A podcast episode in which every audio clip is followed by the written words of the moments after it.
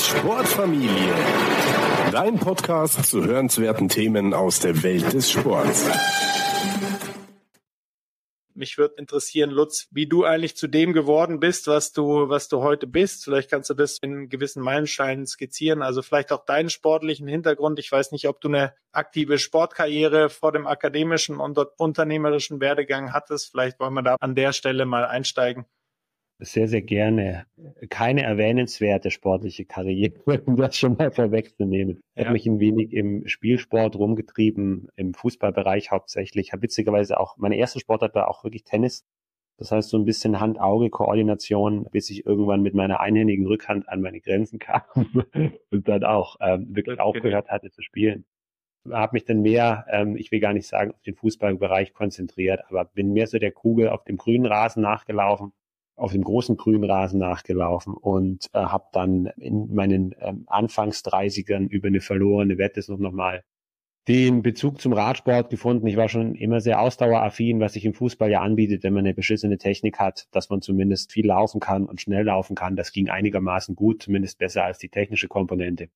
Und das heißt, so ein bisschen Spielsporterfahrung, habe da auch meine ersten Sporen als Diagnostiker und Trainer zu mir, mir meine ersten Sporen verdient und bin dann später nochmal so, ja, mit diesem Steckenpferd Amateurradsport oder Straßenradsport ein wenig stärker in den Ausdauerbereich eingestiegen und glaube somit ein ganz, ja, zumindest pragmatisches Sammelsurium zu haben an Erfahrungen, die ich gerne teile und gleichzeitig natürlich, du hast es angesprochen, auch einen gewissen wissenschaftlichen Background.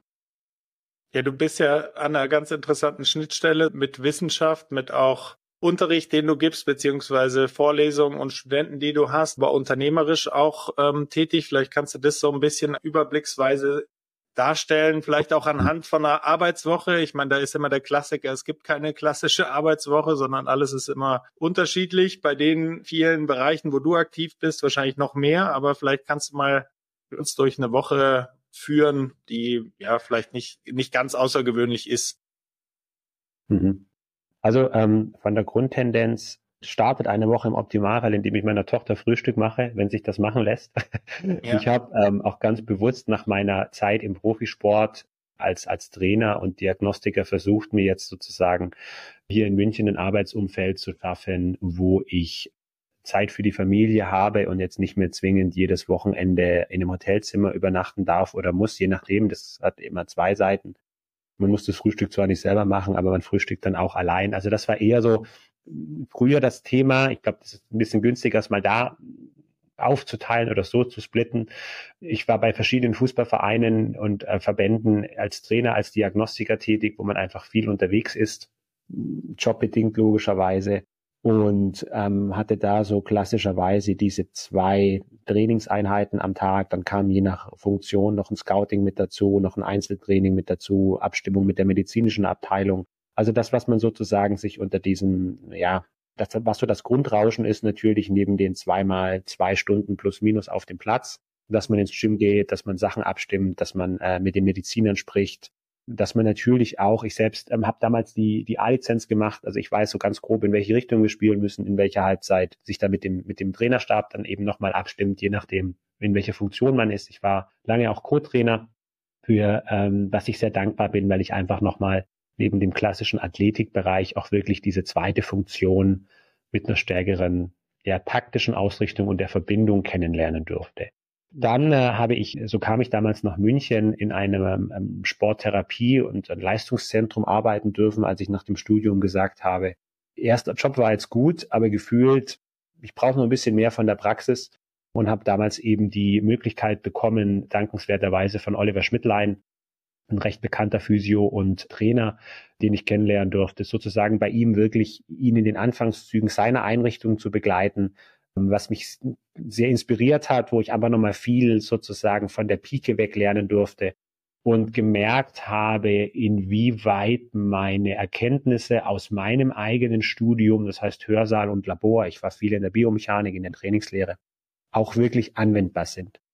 Aktuell, und das freut mich sehr, bin ich sozusagen jetzt wieder seit Jahren und hoffentlich auch noch für viele, viele Jahre an der Universität, an der Technischen Universität in München und darf dort eben lehren, darf dort auch Forschungsprojekte betreuen und begleiten und habe die Schnittstelle oder den Bezug zum Sport nicht verloren. Das heißt, dass man eben in studentischen Projekten mal mit Nachwuchsleistungszentren spricht, wenn es um Bachelor- oder Masterarbeiten geht.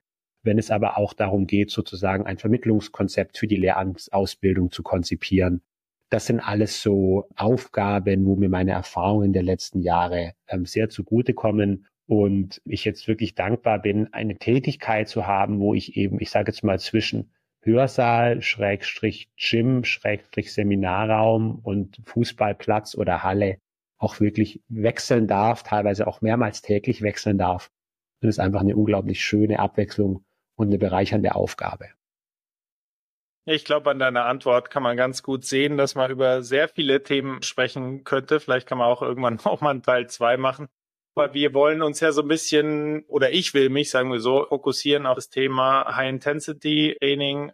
Aber bevor wir dazu kommen und da jetzt auch stärker reingehen, das ist ja, sag ich mal, eine Abzweigung, die man nehmen kann, auch in, im, im Training, die man gestalten kann. Mich würde vor allem mal interessieren, was dein Idealbild von einem fitten Menschen ist. Und du kannst es jetzt so auslegen, wie du möchtest. Also ob du jetzt einen Weekend Warrior beschreibst, der einfach gerne ein bisschen fitter sein möchte oder gut durchs Leben kommt oder vielleicht noch eine Ebene höher das ansiedelst, das bleibt jetzt dir überlassen. Es gibt für mich immer so eine gedankliche Pyramide. Wenn jemand zu mir kommt und sagt, er möchte sich mit mir bewegen, da steht ganz oben das Talent und unten sind ähm, ganz unten die unterste Ebene dieser Pyramide, die, die, die, die Basis sozusagen. Das nenne ich Bewegungsqualität. Das ist im Grunde Beweglichkeit oder Mobilität, in welcher Form auch immer. Dann ist es Stabilität in verschiedenen Gelenken und sogenannte Bewegungsmuster. Das heißt, ähm, wie wird eine Bewegung ausgeführt? Welche Muskeln sind zu welchem Zeitpunkt wie aktiv? Also man kann eine Bewegung ausführen, aber das muss nicht zwingend gut sein für das jeweilige Setup. Das ist so eine Basis. Das heißt, dass jemand im Optimalfall in der Lage sein sollte, eine gute Kniebeuge zu machen. Das heißt, der Weekend Warrior kann eine gute Kniebeuge machen, wenn er dann mal ins Gym geht. Ja, ähm, meine Großmutter kann sich aber mit einer guten Kniebeuge auch gut auf den Stuhl setzen. Ja, also Otto Normalo. Und der Hochleistungssportler kann jedes Mal, wenn er landet, auch von größeren Höhen äh, sozusagen in diesem, in diesem exzentrischen Teil der Kniebeuge gut kontrollieren. Das heißt, eine Kniebeuge ist so eine Basisbewegung. Auf den Stuhl setzen, Landen, das gehört da alles mit dazu. Ausfallschritte gehören für mich mit dazu. Da geht es um den Bereich Richtungswechsel oder einfach nur Schritte oder auch Treppen gehen, auch in Anlehnung an Einbeinstände. Und das letzte ist sozusagen in irgendeiner Art und Weise die Hand über den Kopf zu bringen. Also das funktioniert, aber aus welchen Gelenken funktioniert das? Kommt das aus dem Rücken? Kommt das aus der Schulter? LBS, BBS? Wie, wie kommt eigentlich die Hand oder der Arm nach oben? Und auch das braucht der Top-Sportler, der Basketballer, der, der Volleyballspieler, wenn er blockt, der Tennisspieler, das weißt du selbst, der Handballer, aber auch wieder genauso Otto Normalo, wenn er was weiß ich am Schrank irgendwie was, ähm, das Marmeladenglas rausnehmen möchte. Also diese Grundbewegung, wie jetzt mal Kniebeuge, Hand über Kopf nehmen, Einbeinstand, Ausfallschritt, sind so ein paar Basics und Positionen, die gut funktionieren sollten. Wie wir das bewerten, glaube ich, wird jetzt zu stark ins Detail gehen. Und dann ist es ja letztlich die Frage der Ausrichtung. Also ähm, ich bewundere Menschen, die eben eine, eine, vor allem Athleten, die eine super Kombination haben aus Kraft, Schnelligkeits, Ausdaueraspekten mit all ihren Facetten. Aber wenn man sich jetzt ähm, im Radsport die Jungs und Mädels anschaut, die sind natürlich so speziell ausgerichtet, dass ich sage, ja, die sind fit, aber die sind auch wirklich nur darauf ausgelegt, den Berg hochzuschießen oder eben mit äh, 600 Watt irgendwie mal kurz einen Angriff zu fahren. Also das ist schwierig, aber ich glaube, egal in welchem Sport du unterwegs bist, es sei denn, du bist wirklich maximal optimiert, solltest du gewisse Bewegungsbasics haben, unabhängig von, von den Kraft- und Ausdauerkomponenten. Mich spricht einfach sehr dieses Bild eines Allrounders an, also dass man eben nicht, ich war früher spezialisiert genug und hatte auch den dicken rechten Arm und den schlaffen linken Arm, aber mich fasziniert einfach oder ich finde es einfach spannender, koordinativ gut zu sein, beweglich zu sein, stark zu sein, schnell zu sein, Ausdauer zu haben. Und da ist natürlich auch ein Tool, und das ist vielleicht auch so die Überleitung, ist natürlich auch ein hochintensives Training, das da seinen Platz hat. Du bist ja unter anderem auch Experte für eine gezielte Trainingsgestaltung, wie man eben zu diesen Fähigkeiten kommt oder das ausbaut. hast da vor drei Jahren auch ein Buch zu dem Thema geschrieben, auch mit ganz konkreten Workouts. Vielleicht magst du mal sagen, wie es dazu kam. Also es ist ja ein, ein Thema, gerade das hochintensive Intervalltraining, das gerade auch sehr in Mode ist, aber ehrlich gesagt, wie bei allem, wenn man genauer hinschaut, war es wahrscheinlich auch nie aus der Mode in den richtigen Kreisen. Also wie kam es zu dem Buch und wo siehst du den Platz beim hochintensiven Training, beim Intervalltraining? Siehst du den für eine breite Masse oder siehst du den wirklich auch nur für die etwas ambitionierteren Sportler? Ich versuche so ein bisschen die, die, die Fragen gerade zu strukturieren. Also vorneweg, ja, ich sehe ein hochintensives Intervalltraining auch für ähm, Otto Normale oder den Amateursportler unter der Voraussetzung einer gegebenenfalls kardiovaskulären Abklärung. Das ist klar. Ich habe versucht, dieses sehr komplexe Thema, du hast es angesprochen, in einem anwenderorientierten sozusagen Plug-and-Play-Buch festzuhalten. Das ist mir wesentlich besser funktioniert, als ich das initial dachte, weil ich auch viel geschrieben habe, was ich nachher wieder rausgestrichen habe und versucht habe, da wirklich in aller Kürze Ideen für kurze, schwerpunktmäßige Trainingspläne zu setzen. Also was mache ich als Tennisspieler, was mache ich als Kletterer vielleicht sogar und wie können wir sozusagen nicht nur die kardiovaskulären Anpassungen, Herz-Kreislauf-System, sondern auch vielleicht sogar schon spezifische Bewegungen für mein Ziel helfen, dort besser zu werden. Also insofern sehe ich schon ein, ein intensives oder hochintensives Intervalltraining als, ja, unter vielen Gesichtspunkten sehr, sehr positiv. Eine Sache ist mir sehr wichtig. Es ersetzt in vielen Effekten, in vielen Anpassungen, die da getriggert werden, nicht das klassische Grundlagentraining. Also ich werde nicht dogmatisieren und sagen, vergesst lang und langsam. Wir machen nur noch kurz und intensiv, weil das spart Zeit sondern es geht darum, dass es einfach zwei unterschiedliche Ansätze sind. Und auch beim hochintensiven Intervalltraining gibt es unterschiedliche Facetten. Also mache ich jetzt 60 Sekunden Belastung und 90 Sekunden Pause oder mache ich 20 Sekunden Belastung und 10 Sekunden Pause. Das verbessert beides die Ausdauerleistungsfähigkeit, aber auf ganz unterschiedliche Art und Weise. Vielleicht können wir nachher noch dazu kommen. Ich möchte erstmal den, den Punkt aufgreifen, dass du meintest, wie bin ich dazu gekommen? Ich habe mich irgendwann nachdem ich während des Studiums ganz fleißig verschiedenste Definitionen gelernt habe. Was ist Kraft, was ist Ausdauer, was ist Kraftausdauer, was gibt es da für Unterformen? Habe ich mich, habe ich mir sozusagen eine eigene kleine Struktur zurechtgelegt und habe gesagt, naja, wo endet Kraft oder sagen wir mal, wo endet Schnelligkeit und wo beginnt Ausdauer? Ist es nach einem Sprint? Ist es nach zwei Sprints? Ist derjenige, der in der 90. Minute beim Fußball oder im fünften Satz nicht mehr so schnell ist, ist der nicht schnell oder ist der nicht ausdauernd? Und auch hier geht es gar nicht so sehr um die Definition, sondern so mehr um diesen Punkt, wie gut bin ich zum Beispiel in der Lage, immer wieder mitgehende Tempoverschärfungen oder wiederkehrende, schnelle, hochintensive Belastungen mit möglichst wenig Leistungsabfall umsetzen zu können. Das heißt, es kann sein, wenn wir sprinten zehnmal, gewinnst du die zweiten Mal, weil du bist schnell und die anderen achtmal bin ich irgendwie vorne. Bin ich dann schneller oder bin ich dann ausdauernder? Das heißt, es geht gar nicht so um diesen Definitionspunkt, sondern mehr darum, welche Anpassungen muss ich im Körper denn auslösen, um verschiedene leistungssteigernde Effekte zu bekommen. Wie werde ich denn einmalig schnell? Wie werde ich im Marathonlauf oder im 10-Kilometer-Lauf konstant über eine halbe, dreiviertel Stunde oder zweieinhalb Stunden schnell? Und wie schaffe ich es vielleicht eher so einen Intervallcharakter zu haben? Und in dem Kontext habe ich mich damals im Rahmen meiner Promotion eben mit diesem Thema, wir nannten das Repeated Sprintability, also wiederholte hochintensive Belastung auseinandergesetzt und wie man die eben auch im Training einsetzen kann, um leistungsfähiger zu werden. Und das ist das umgangssprachliche intensive oder hochintensive Intervalltraining.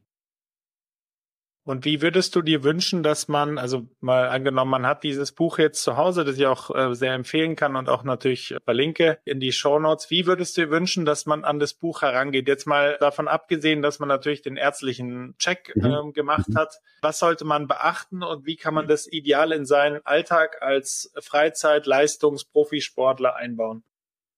Ich habe bei diesem Buch ganz bewusst versucht, diese verschiedenen Anpassungen, die durch die verschiedenen Bay- und Entlastungszeiten getriggert werden, ein wenig zu strukturieren. Das heißt, jemand, der jetzt zum Beispiel bouldert, wird ganz andere Belastungszeiten haben in einem kurzen Boulder als vielleicht jemand, der, der auf dem Platz steht und im, und im Spielsport ist. Da unterscheiden sich schon mal signifikant die Pausenzeiten. Des Weiteren habe ich natürlich versucht, diese Bewegungsabläufe, das habe ich schon mal angesprochen, anzupassen. Von der Grundidee, wer das möchte, liest sich die ersten, ich glaube, es sind nur zwei oder drei Seiten, wo ich recht populärwissenschaftlich, man sehe mir das nach, versuche, äh, sich mal dieses Thema darzustellen.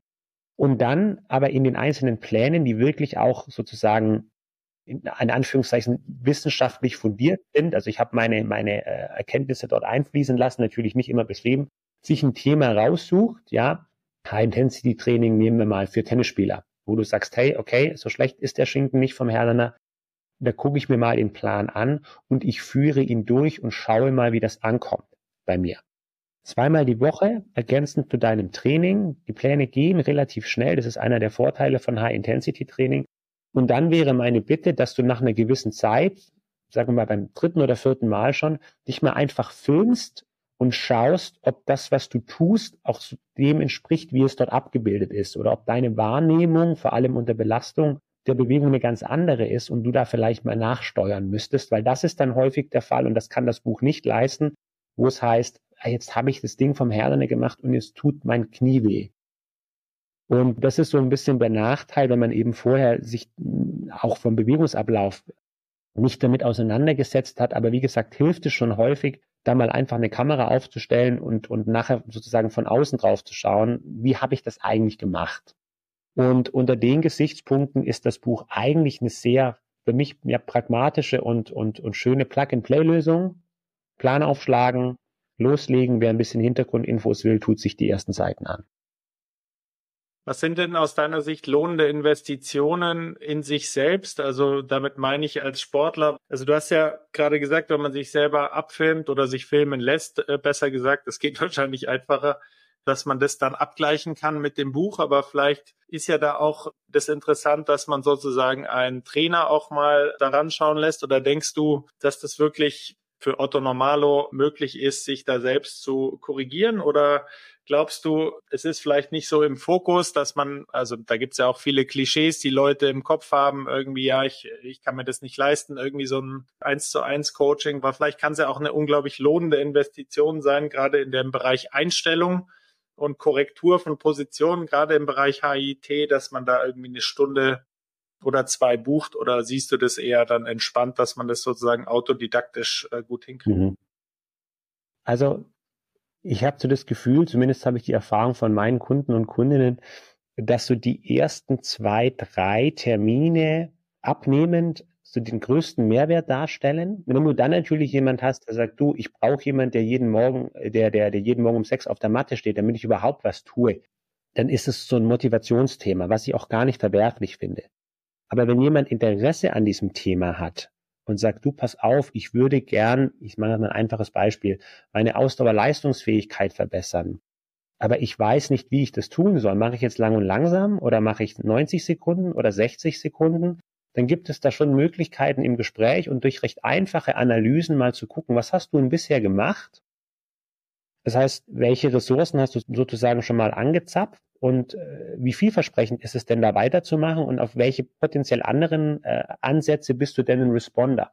Also was brauchst du und was macht in deinem speziellen Fall Sinn? Nur zu sagen, hey, Moment, du bist Tennisspieler, ein durchschnittlicher Ballwechsel geht fünf Sekunden, deswegen müssen wir immer fünf Sekunden trainieren. Das ist Blödsinn. Und der zweite Gesichtspunkt, wir machen das ja auch so im Leistungssport auf relativ einfache Art und Weise, dass wir diese Basisbewegungen eine Landung ist ein, Teil der Kniebeuge. Ein Ausfallschritt ist Teil von einem Sprint zum Beispiel, von einem Richtungswechsel. Uns das mal anschauen und dann mit ein oder zwei Sessions einen Plan erstellen können und die Sportler oder Kunden, Kundinnen damit dann schon mal loslegen und losreiten können und erstmal im stillen Kämmerchen das ausprobieren. Dieser Mehrwert ist unbeschreiblich weil ich einfach ja. mal eine Baseline habe, nicht nur zu wissen, was muss ich tun, um schnell voranzukommen, sondern auch, wie tue ich die richtigen Bewegungen und schaue, dass ich mir da keinen Schaden zufüge. Und die Zeit holt man hinten raus zigfach rein.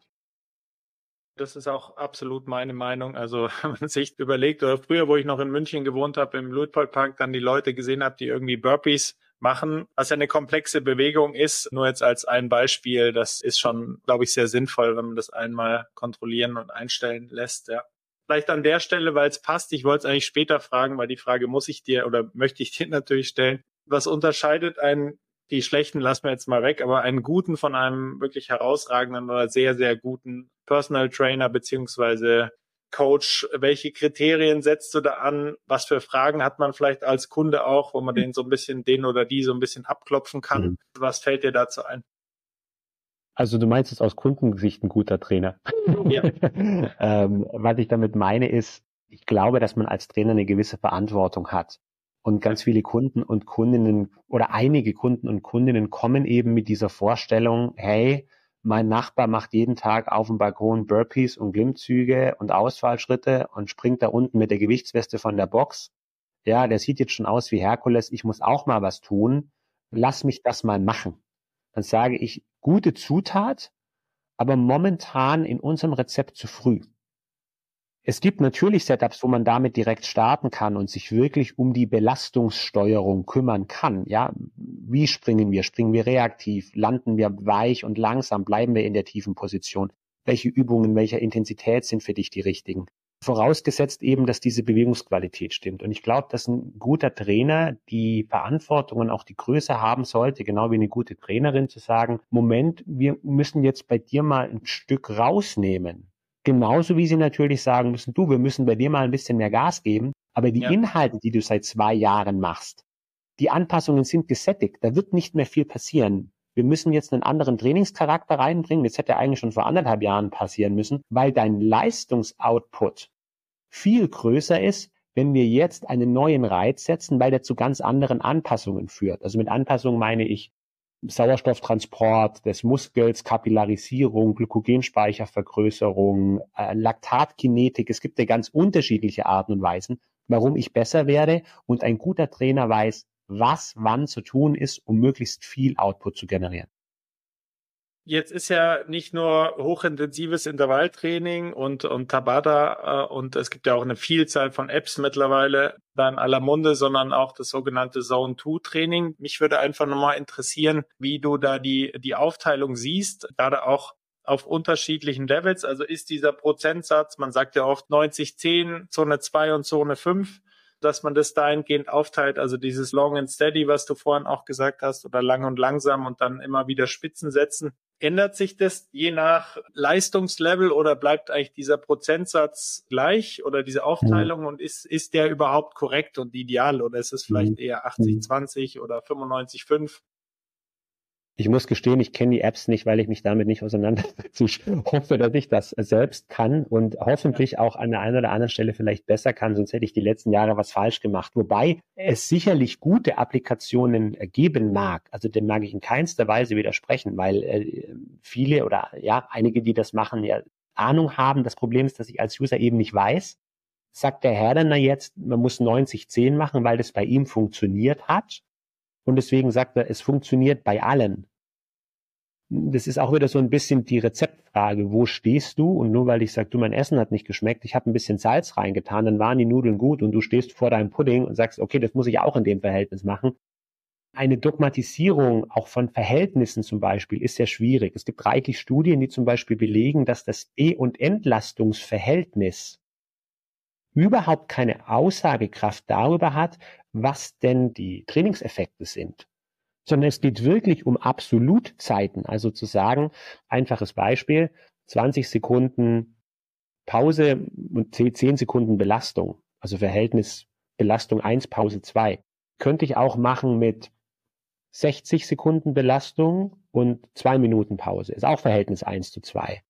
Aber beide Belastungsschemata haben ganz unterschiedliche Anpassungen. Das heißt, nur zu sagen, hey, das Auto ist weiß, deswegen kannst du es für einen Umzug nutzen. Ich hatte nämlich gestern einen weißen Sprinter, das funktioniert nicht. Das ist sozusagen die falsche Währung in ganz vielen Bereichen. Deswegen muss man sich schon dieses Gesamtbild anschauen, wie ist die absolute Belastung, wie ist die absolute Entlastung und auch das Verhältnis von Grundlage zu High Intensity. Was hast du bisher gemacht? Auf welche Reize springst du denn noch an und wo hast du bereits ein hohes Niveau erreicht und was brauchst du für deinen Sport und welche Limitierungen hast du?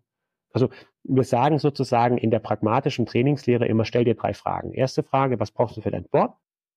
Das ist schon mal eine gute Basis, aber es ist nicht die, nicht die alleinige Frage. Die zweite Frage ist, bei welcher Anpassung, bei welcher Trainingsmethode hast du denn noch hohe Verbesserungskapazität?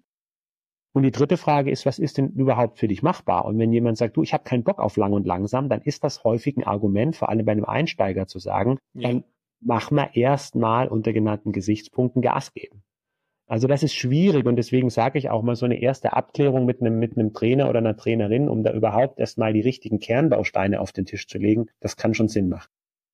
Nee, das nimmt so ein bisschen meine Frage, die nächste Frage vorweg, weil ich wollte dich jetzt nach Erfolgsgeschichten von hochintensiven Training und den Trainingsmethoden fragen aus dem, äh, vielleicht auch aus dem Profisport, aber vielleicht auch eher aus dem Freizeitsport. Und mhm. äh, ich glaube, das kann einfach auch so eine ja, ich will jetzt nicht Einstiegsdroge sagen, weil es gibt sicher spannendere Sachen, die man machen kann, aber es ist halt einfach was anderes, gerade unter einer kontrollierten Umgebung, wie zum Beispiel auf einem stationären Fahrrad, dass man das, glaube ich, sehr, sehr gut steuern kann. Und der Zeitaufwand ist natürlich ein Riesenargument, oder? Also, dass man einfach in, ja. in relativ kurzer Zeit relativ viel erreichen kann, ist schon an sich eine Erfolgsgeschichte, das Ganze. Absolut. Ich habe das, also vielleicht kann ich da meine eigene Geschichte erzählen, war jetzt zwar nicht, wie gesagt, am Hochleistungssport, aber durch meinen späten Einstieg in den Radsport und da ich das sozusagen immer an der Universität im Labor gemacht habe auf den Fahrradergometern, häufig mal in der Freistunde, hatte ich gar nicht die Zeit, ja auch neben der, neben den Vorlesungen täglich vier, fünf Stunden lang und langsam auf dem Rade zu sitzen, auch wenn es die Rennen, ja. die ich gefahren bin, sozusagen als, als Anforderungsprofil hatten und, und habe dann angefangen mit wirklich äh, verschiedenen Belastungsschemata in kurzer Zeit mit Intervalltraining. Und ein Vorteil ist die Zeit. Und dadurch, dass ich das bisher noch kaum gemacht hatte, habe ich relativ schnell einen unglaublichen Leistungszuwachs bekommen, auch in diesen länger andauernden Rennen, obwohl eben mein Training ganz anderen Charakter hatte. Aber mein, mein, mein Wissen, was ich mir dann eben irgendwann sozusagen auch erfahrungsgemäß nicht nur durch Studien angeeignet hatte, ähm, hat es dann eben zugelassen, das in kurzer Zeit so zu steuern, dass das sehr, sehr gut funktioniert hat. Was den Spaß angeht, da gebe ich dir recht, das ist dann häufig schwierig. Wir nennen das immer Second Level Fun. Das heißt, während du es machst, ist es, ist es total beschissen, aber im Nachhinein sagst du, gut, dass ich es gemacht habe, irgendwie war es schon cool. Aber es ist natürlich ein Überwindungsthema. Deswegen sage ich, einige Einsteiger finden das toll und sagen, ich will es schnell hinter mich bringen und ich will da richtig leiden. Dann spüre ich mich und andere sagen, für den Einstieg vielleicht eher mal so ein bisschen locker durch den Wald laufen und mal gucken, wie sich das so anfühlt. Also beide Ansätze haben ihre absoluten Gründe und ihre absolute Rechtfertigung. Vielleicht sagst du noch mal was zu Tabata, also diesem speziellen Protokoll und mhm. vielleicht äh, gibst du auch einen Überblick. Ich meine, du bist ja an der Schnittstelle sozusagen zur Forschung, ob es auch neuere Protokolle mhm. gibt, die interessant sind oder da wird es mhm. wahrscheinlich auch viele Modethemen geben. Wie ist da so der Stand an neuen Sachen und wo du speziell Tabata als gute Praktik siehst? Ja. Ich bin mit dem Titel meines Buchs nicht ganz glücklich, weil Tabata letztlich nur ein Teil, so wie du sagst, des hochintensiven Intervalltrainings ist mit einem spezifischen 2010 Beentlastungscharakter. In meinem Schema und mein Schema ordne ich eben nach, was bewirkt mein jeweiliges High-Intensity-Training, habe ich sozusagen vier Kernbausteine. Das eine ist eine Minute relativ intensiv, zwei Minuten ungefähr Pause. Das ist so eine typische, so ein typisches Belastungsschema, um die Glykogenspeicher zu vergrößern. Ja, da sollte man so ungefähr, ja, ich sage jetzt mal acht bis maximal, acht bis maximal zwölf, vielleicht auch 15 Durchgänge machen. Und von der Intensität so steuern, weil es mir die Frage, wie intensiv, dass man den letzten Durchgang plus, minus, wahrscheinlich eher minus zehn Prozent so intensiv wie den ersten steuert. Das ist immer so ein ganz grober Richtwert. Dann gibt es sogenannte 4 plus 4er Intervalle, vier Minuten Belastung, vier Minuten Pause. Davon im Regelfall so, ja, vier bis acht. Acht ist schon verdammt viel. Ja, wenn man da mal mit vier anfängt, ist super. Das verbessert, ähm, wir nennen das die Laktatkinetik, also sozusagen den Umgang mit Laktat, dass man den, dass man Laktat für Energieneugewinnung nutzen kann, dass man Laktat shutteln und verstoffwechseln kann. Also auch das ist ein intensives oder hochintensives Intervalltraining. Aber mit ganz anderen Auswirkungen. Da geht es nicht um die Glykogenspeicher, sondern um die Laktatkinetik. Dann gibt es sogenanntes VO2 Max Training. Das ist 30 bis 60 Sekunden, wirklich all out jedes Mal. Und dann fünf bis sechs Minuten Pause. Also da kann man die Pause eben nutzen, um andere Sachen zu machen, ein bisschen Stabi, ein bisschen Beweglichkeitstraining, solange es die Pumpe und das kardiovaskuläre System eben nicht so stark belastet. Das wäre dieses klassische VO2 Max Training für die maximale Sauerstoffaufnahme. Und dann gibt es noch ein spezielles Modell, wo man zuerst höchst intensiv unterwegs ist für zwei Minuten und dann acht Minuten in so einem mittelintensiven Bereich und dann fünf Minuten Pause. Ähm, was auch nochmal eher in den Bereich Energieträger, ich verallgemeine jetzt mal, des Blutes, auch nochmal Laktattransport sozusagen geht. Das ist aber dann schon eine sehr, sehr spezielle Geschichte. Aber die 4 plus 4er beziehungsweise 60, 120er oder eine Minute Vollgas, vier, fünf, äh, fünf, sechs Minuten Pause. Das sind so die drei Modelle, mit denen ich eigentlich als Tools schon relativ gut fahre. Das ist wie ein Hammer, eine Zange und ein Ducktape oder wie die 40, je nachdem. Und damit komme ich ganz gut durchs Leben.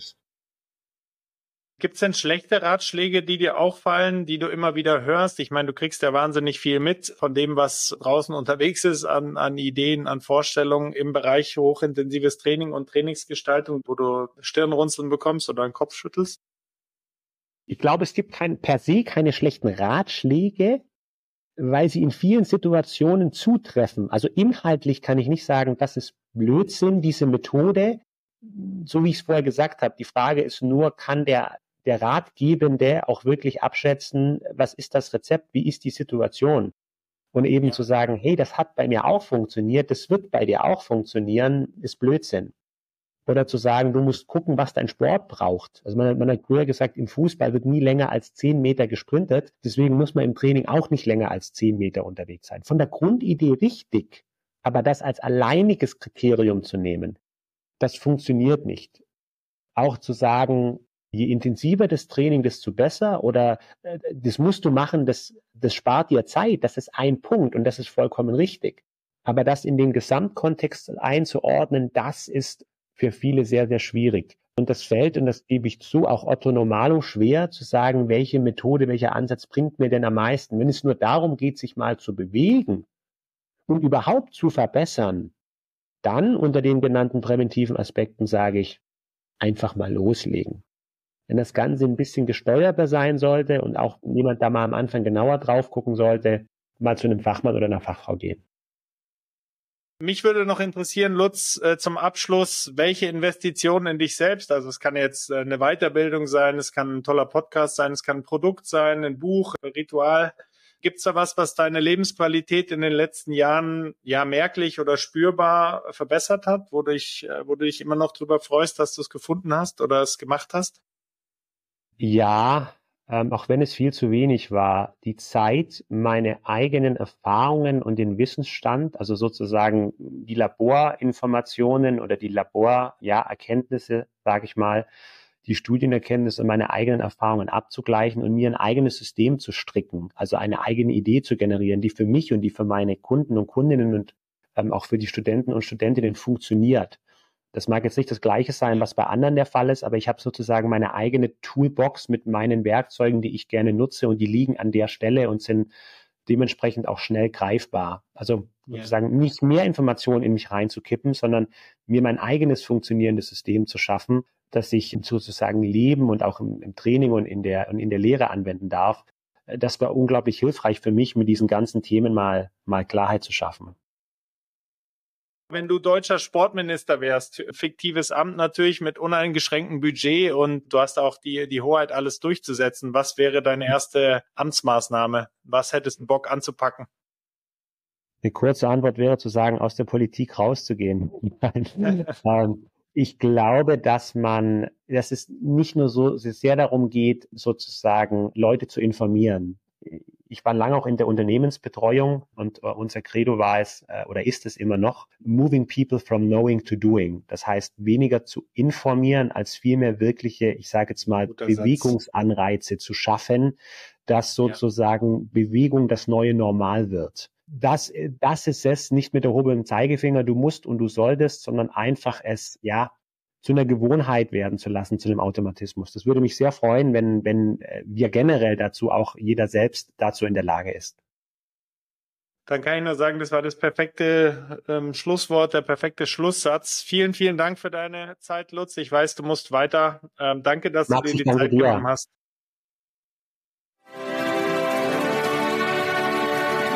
Die Sportfamilie. Dein Podcast zu hörenswerten Themen aus der Welt des Sports.